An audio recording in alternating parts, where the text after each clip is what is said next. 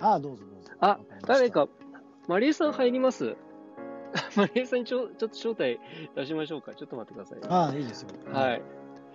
あの、マリエさんも毎回来ていただいてるのと、あとあーは、すあみませんと、シーズンのメンバーでもあるので、そうですえっねと。はい。もし入れたら入っていただいて、ちょっと僕の代わりにお話ししてていただけると 嬉しいなと思って。あれ行かないかなもしかするとちょっと難しいのかもしれないですね、今の。招待はですかあ、招待、あ、はい。あ、すいません、マリエさん、突然、突然。申し訳ないです。あ、入りましたかね。はーい。あ、マリアさんどうも。すいません、ちょっとマリエさん、うちののちょっと子供が、はい、大丈夫です。はい、今ちょっと胃腸はい炎で、大す丈夫ですかどうも。あ、聞こえ、聞こえてますよ。よ。はい、ありがとうございます。子供がちょっと胃腸炎で今ちょっと吐いてて、どうもちょっと今病院連れてきたんですけど、またちょっと戻したので、ちょっと一回抜けます。はい、わかりました。すいません、よろしくお願いします。はーい、はい、どうも。すいません。今から参加なので、ちょっとお話見えてないところあるんですけれども、えっとよろしくお願いします。はい、よろしくお願いします。今日ははあいのストーリーのその持つ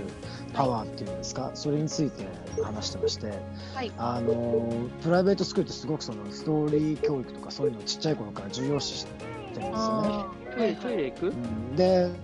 結構ビジネスとかそういう世界でもやっぱりね最近マーケティングとかだとストーリーって重要ですしちょっとパパ、あそこであよのろしく、ちょっと待って。コーチング。グとかそういうのでもストーリーってすごい重要視されてますよね。うんうんうん、そうですうね。んでも、うん、ただ僕がやっぱりちっちゃい頃ってそのストーリーってあんまり学んでなこなかったんですようんうんうんね、どうやってストーリー作るかでもやっぱりストーリーってある意味そのね自分の人生を、ね、どういうふうに脚本していくのかっていうのに使えるし、うんまあ、そういった意味ですごく重要なパートだと思うんですよね。そうですね。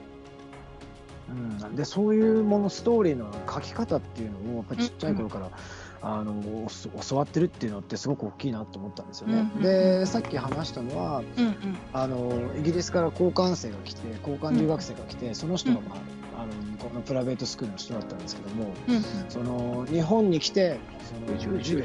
がサッカーしかなかったんですけども、うんそれをラグビー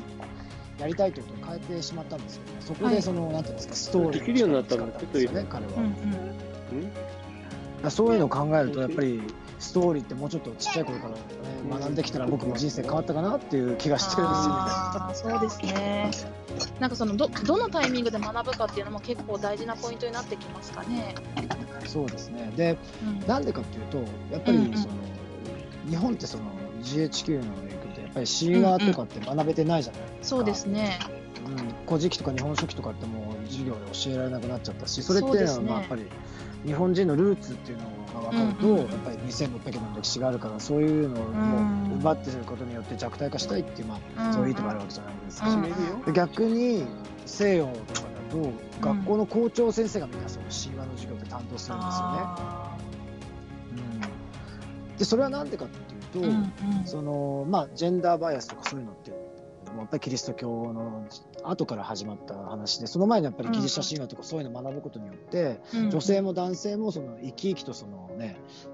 あの過ごしていたみたいなそういうストーリーがいっぱい詰まってるわけじゃないですか。あー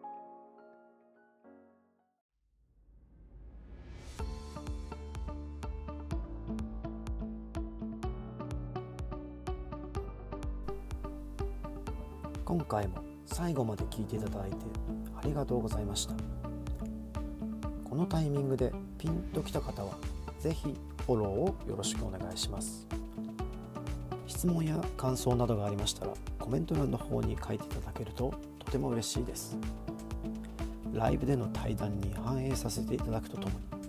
質問については定期的に配信の方でお答えさせていただきます